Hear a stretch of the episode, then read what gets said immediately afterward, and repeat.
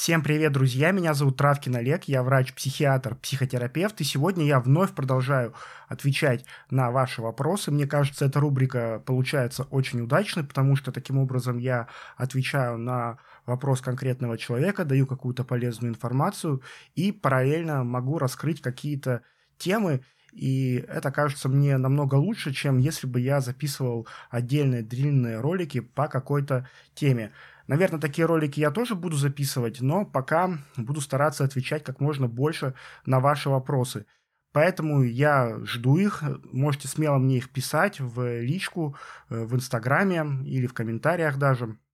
Э, и, конечно, мне нужна ваша поддержка, подписка на канал, лайк, э, комментарии, чтобы эта рубрика развивалась, и я понимал, что вам это нужно и полезно. И сегодня у нас будет три вопроса, Поехали. И мы переходим к первому вопросу, который звучит следующим образом.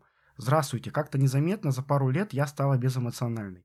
Я не могу порадоваться или погрустить с близкими. Я осознаю, что в данный момент я должна посочувствовать или порадоваться. Я даже изображаю эти эмоции, но внутри вообще тишина. Я довольно активно, творческий человек. Сейчас обучаюсь программированию. У меня много идей. То есть я не лежу на диване и ничего не делаю. Наоборот, я активно стала следить за здоровьем, повысилась работоспособность. Но я не чувствую сопереживания другим. Странная ситуация. Что со мной? Хороший вопрос. Давайте разбираться, что это может быть. В этом письме мы видим, что человек жалуется на эмоциональную сферу. То есть, э, как это называется на языке психотерапии, объединение эмоций. Э, есть разные состояния, которые могут быть с этим связаны. И самое распространенное что может быть, это апатия. Э, апатия так и переводится, так и расшифровывается, как безразличие, полное отсутствие э, всех эмоций, в том числе биологически обусловленных, при котором не возникают желаний и побуждений. И при этом уменьшение эмоциональности не осознается пациентом, не тяготит его. То есть мы видим в определении, что важно, важная часть апатии – это отсутствие критики пациента, что пациент не осознает это в вопросе, это не звучит. То есть человека это тяготит, человек э, замечает это, и человека это волнует. Но, тем не менее, апатия не происходит за один день, апатия развивается постепенно, и у нее могут быть разные степени, степени выраженности. Конечно, в тяжелых уже запущенных случаях, например, уже когда есть э, депрессивное расстройство, клиническая депрессия, апатия может распространяться не только на эмоции и на общение с другими людьми, но и на удовлетворение своих каких-то физиологических потребностей.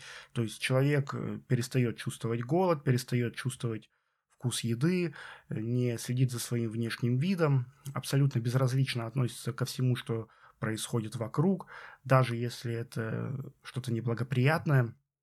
И в том числе э, апатия распространяется и на общение и на способность сопереживать другим людям. То есть пациенты э, в депрессии, в тяжелой депрессии могут не проявлять интереса э, к другим людям, мало говорят, не испытывают э, эмпатии и часто выглядят довольно отстраненными и холодными.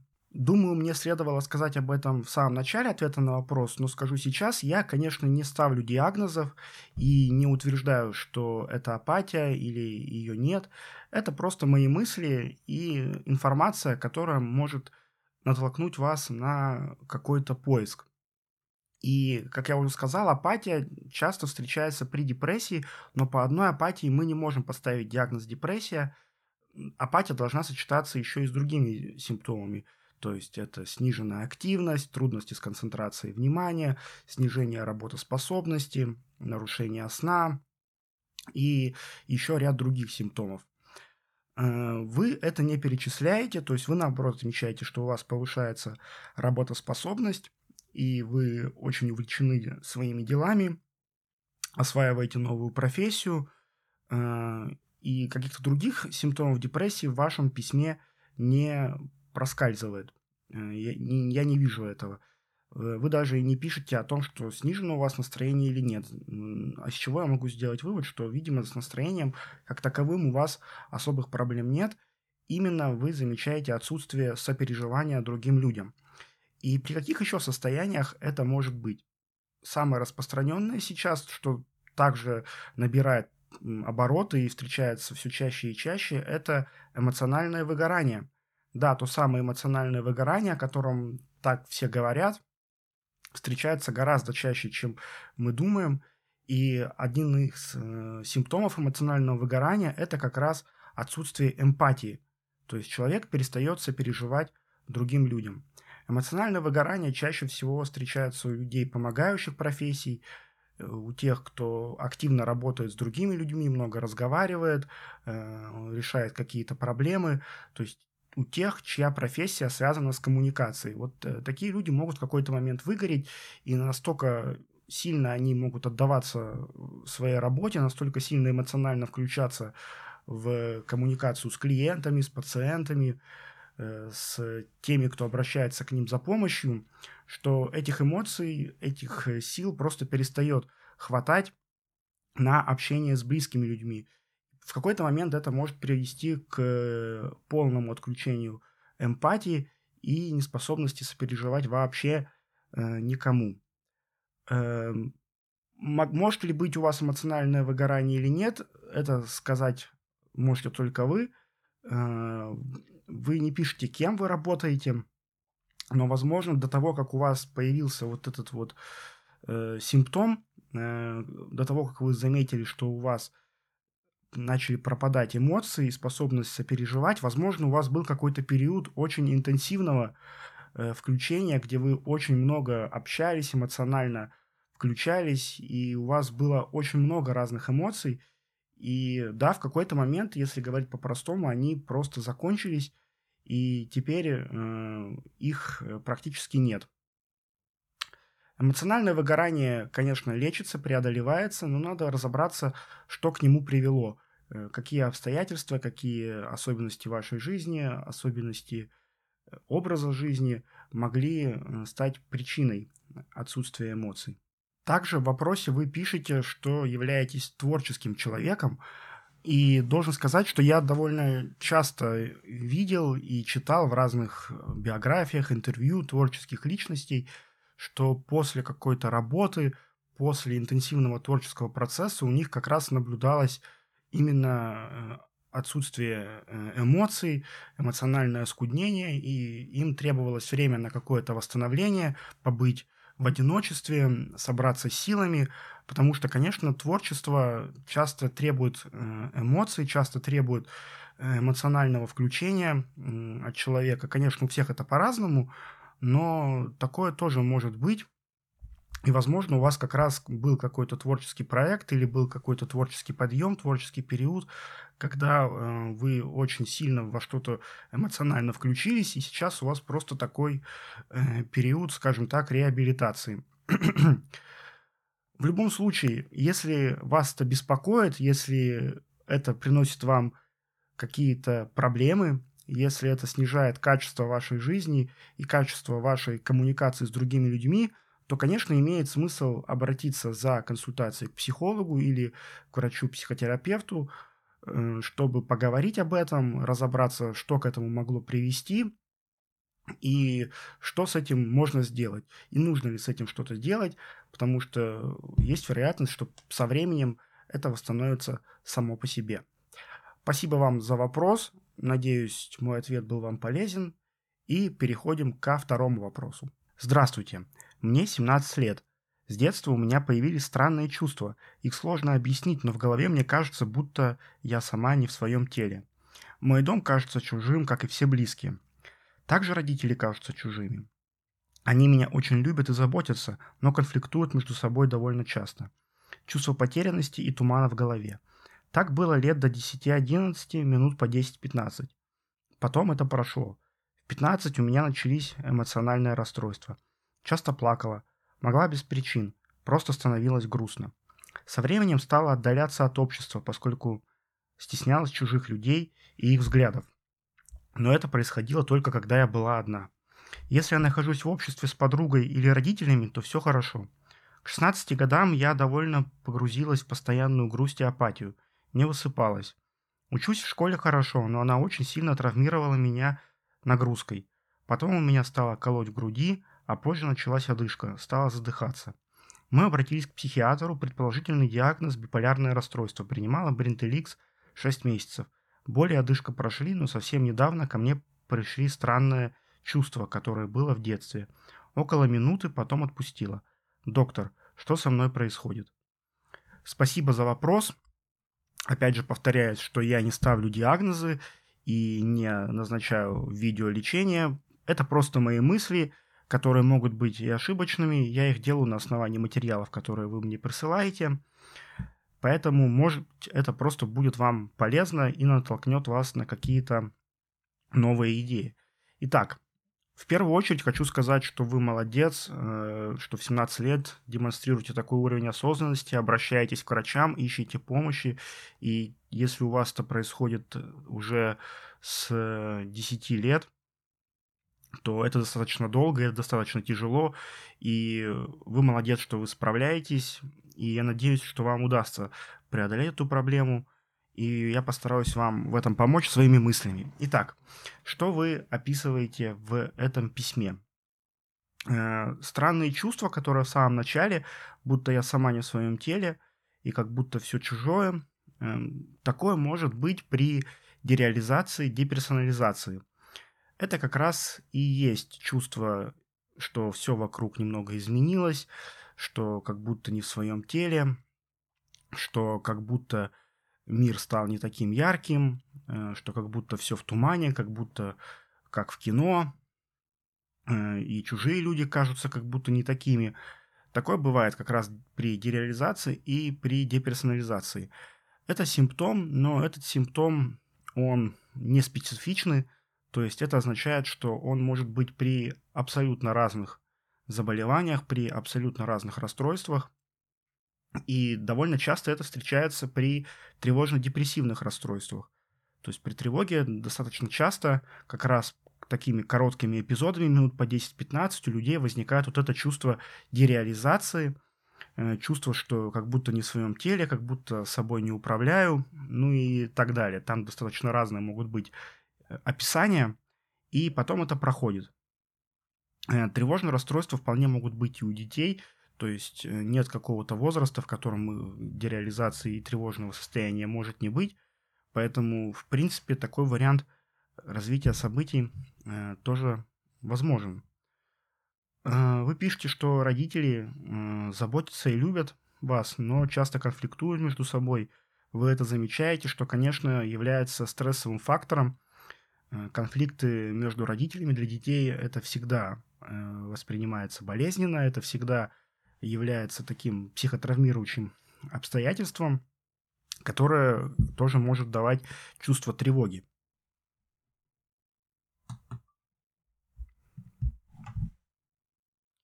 Стеснение чужих людей, какое-то Э, опасение того, что на меня как-то посмотрят, это часто бывает при социальных страхах, при социальной тревожности.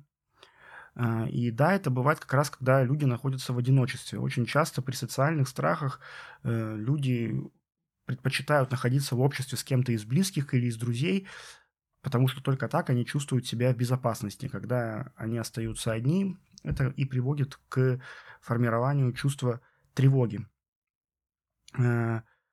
Отсутствие сна, грусть и апатия – это состояние, характерное для депрессии. И все это может быть и одновременно. И тревога, социальная тревога, депрессия. Э, и если это длится долго, то с большей вероятностью эти симптомы будут появляться одновременно. Э, вы обратились к психиатру, что очень здорово. Э, очень хорошо, что вы ищете помощи. И психиатр поставил биполярное расстройство.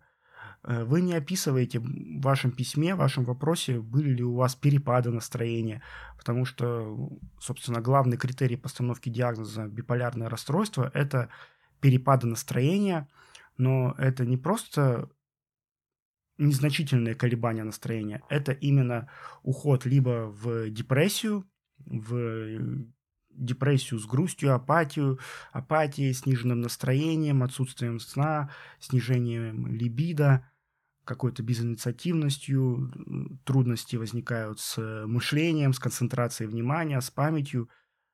но потом, через какое-то время, это все переходит либо в гипоманию, либо в маниакальный эпизод, когда человек не просто чувствует себя нормально и бодро, у человека резко повышаются силы, появляются какие-то грандиозные идеи, э, появляются какие-то грандиозные планы, у человека повышается либидо, настроение не просто хорошее, оно эйфоричное, такое настроение обычно не свойственно человеку. А, человек начинает совершать какие-то необдуманные поступки, о которых потом жалеет. Часто это может приводить к проблемам э, с окружающими, к проблемам с законом. Э, и это все происходит внезапно, то есть происходит чередование. Есть разные типы э, биполярных расстройств. То есть бывает, что депрессии нет, а, а есть только чередующиеся маниакальные или гипоманиакальные состояния. Бывает, что человек больше склонен к депрессии, до маниакальных состояний не доходит, а бывают лишь э, гипоманиакальные состояния, которые чередуются с серьезными депрессивными эпизодами. Также э, может быть разная частота смен этих состояний. Бывает, что э, вот это состояние нормальное, когда человек в нормальном настроении, в нормальном расположении духа называется интермиссией, то есть это состояние между депрессивным или гипоманиакальным маниакальным эпизодом. Это называется интермиссия, и она тоже может быть разная по продолжительности. Они бывают короткие, бывают длинные. А, в общем, биполярное расстройство поставить э, быстро не всегда э, удается. Э, то есть нам нужно какое-то наблюдение или уж какой-то прям четкий анамнез, где видно, что да, это вот именно маниакальный, гипоманиакальный эпизод у человека. Э, может быть, у вас это было, опять же, вы не описываете это в письме, но вам назначили Бринтеликс. Бринтеликс – это антидепрессант, который вам помог справиться с чувством одышки, что также часто бывает при тревожных состояниях. Но основное лечение при биполярном расстройстве это все-таки нормотимики. Нормотимики называются по-другому стабилизаторы настроения. То есть это препараты, которые стабилизируют, не дают настроению впадать либо в депрессию, либо в гипоманию, манию. Э, то есть вы не пишете, э, назначили ли вам такие стабилизаторы, э, что, в общем-то, вызывает вопросы. Если это биполярное расстройство, то антидепрессанты при биполярном расстройстве применяются, но короткими курсами э, и при необходимости. А, основной препарат это все-таки нормотимик. Э, вы пишете, что у вас снова стали появляться странные чувства, которые похожи на дереализацию, деперсонализацию, которые около, около минуты, э, и потом вас Э, отпускают. Э, моя мысль, что, возможно, здесь речь идет о тревожном депрессивном э, расстройстве, которое началось еще с детства и продолжается и по сей день. И в любом случае здесь нужен антидепрессант посильнее, чем Брентеликс, скажем так. Брентеликс – это препарат в целом неплохой, он имеет свое место – и он имеет э, определенную область применения, но все-таки при тревожно-депрессивных состояниях э, начинают лечение с препаратов из группы селективных ингибиторов обратного захвата серотонина. Бринтеликс к таким не относится. Бринтеликс – это атипичный антидепрессант, э, поэтому я думаю, вам стоит уточнить диагноз, э, если там действительно биполярное расстройство, если оно подтверждается, рассмотреть назначение нормотимиков. Если все-таки это пока не похоже на биполярное расстройство, то э, рассмотреть, может быть, какой-то антидепрессант из группы СИОЗС.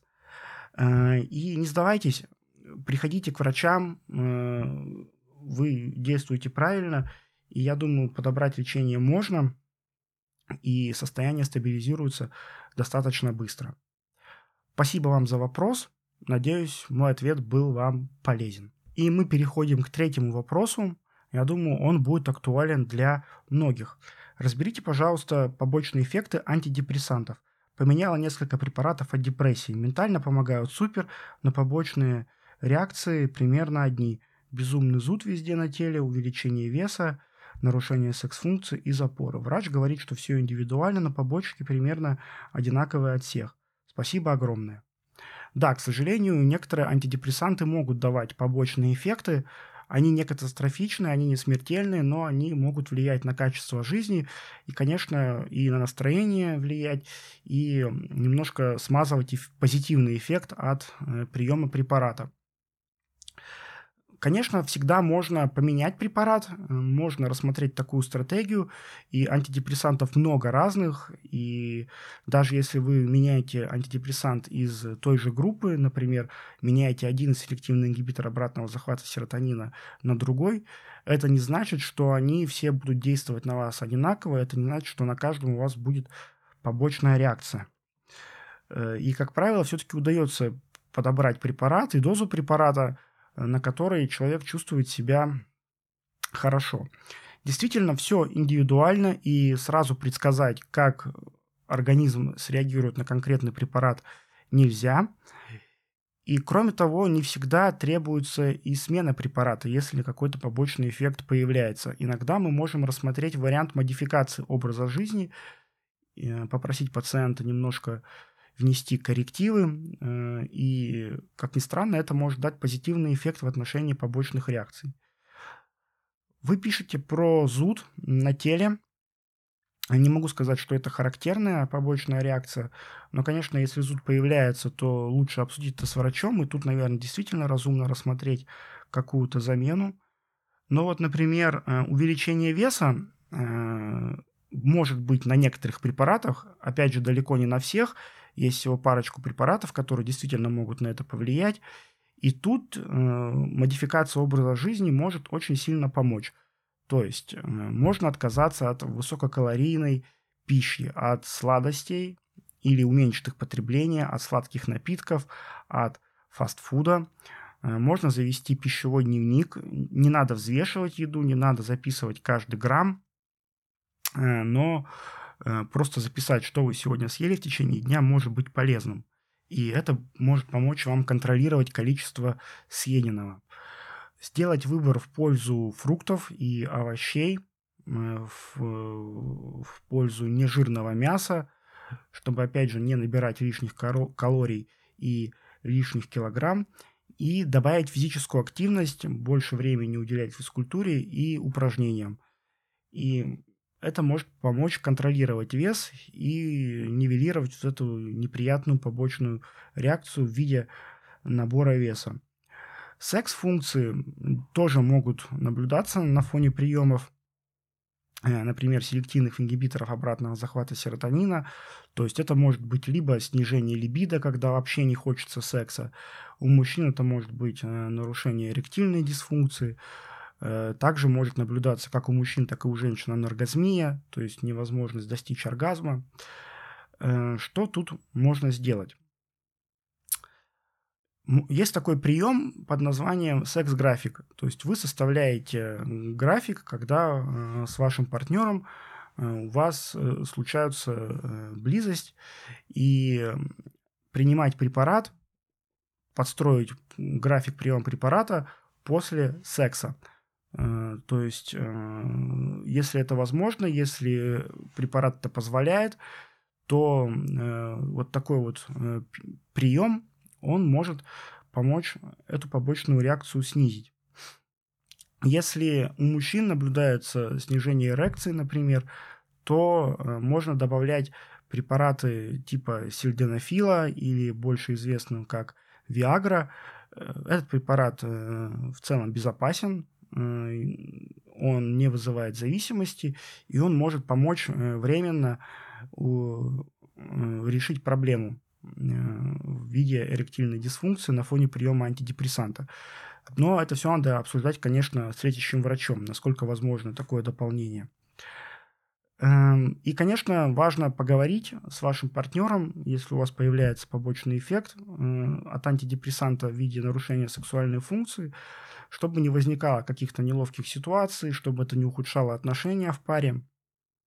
Потому что тут важно понимать, что после отмены препарата все восстанавливается. Каких-то необратимых изменений антидепрессанты не вызывают, и каких-то побочных реакций, которые остаются на всю жизнь, даже когда человек уже не принимает препарат – таких побочных реакций нет. Поэтому поговорите э, с вашим партнером, объясните, э, попросите войти в положение. Э, ну а если все-таки все приемы не работают, то да, можно рассмотреть замену препарата. Есть несколько антидепрессантов, которые вообще не влияют на сексуальную сферу. И запоры встречаются не так часто, скорее характерны для препаратов из э, старой группы, из группы трициклические антидепрессанты. Это одни из самых первых антидепрессантов, которые были разработаны.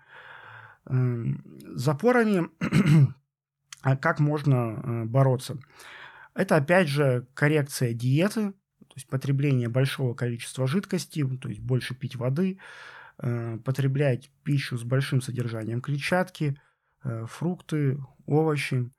Это увеличение физической активности, которая будет благотворно влиять на перистальтику кишечника.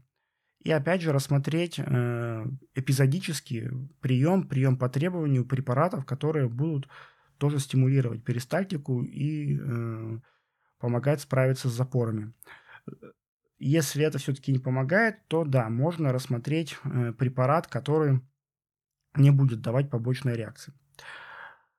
Я все-таки призываю не бояться побочных эффектов и не бояться разговаривать об этом с врачом, не бояться пробовать разные варианты.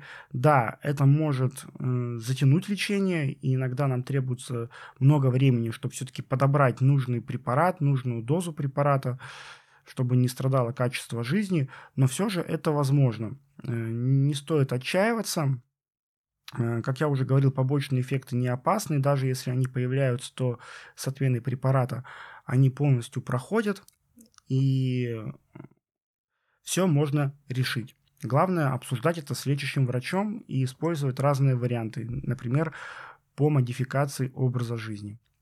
На сегодня все, друзья. Ответил на три вопроса. Надеюсь, мои ответы были вам полезны. Огромное спасибо всем, кто подписывается, кто ставит лайки, кто задает вопросы. Я их жду. Будем дальше разбираться. И спасибо. До скорых встреч.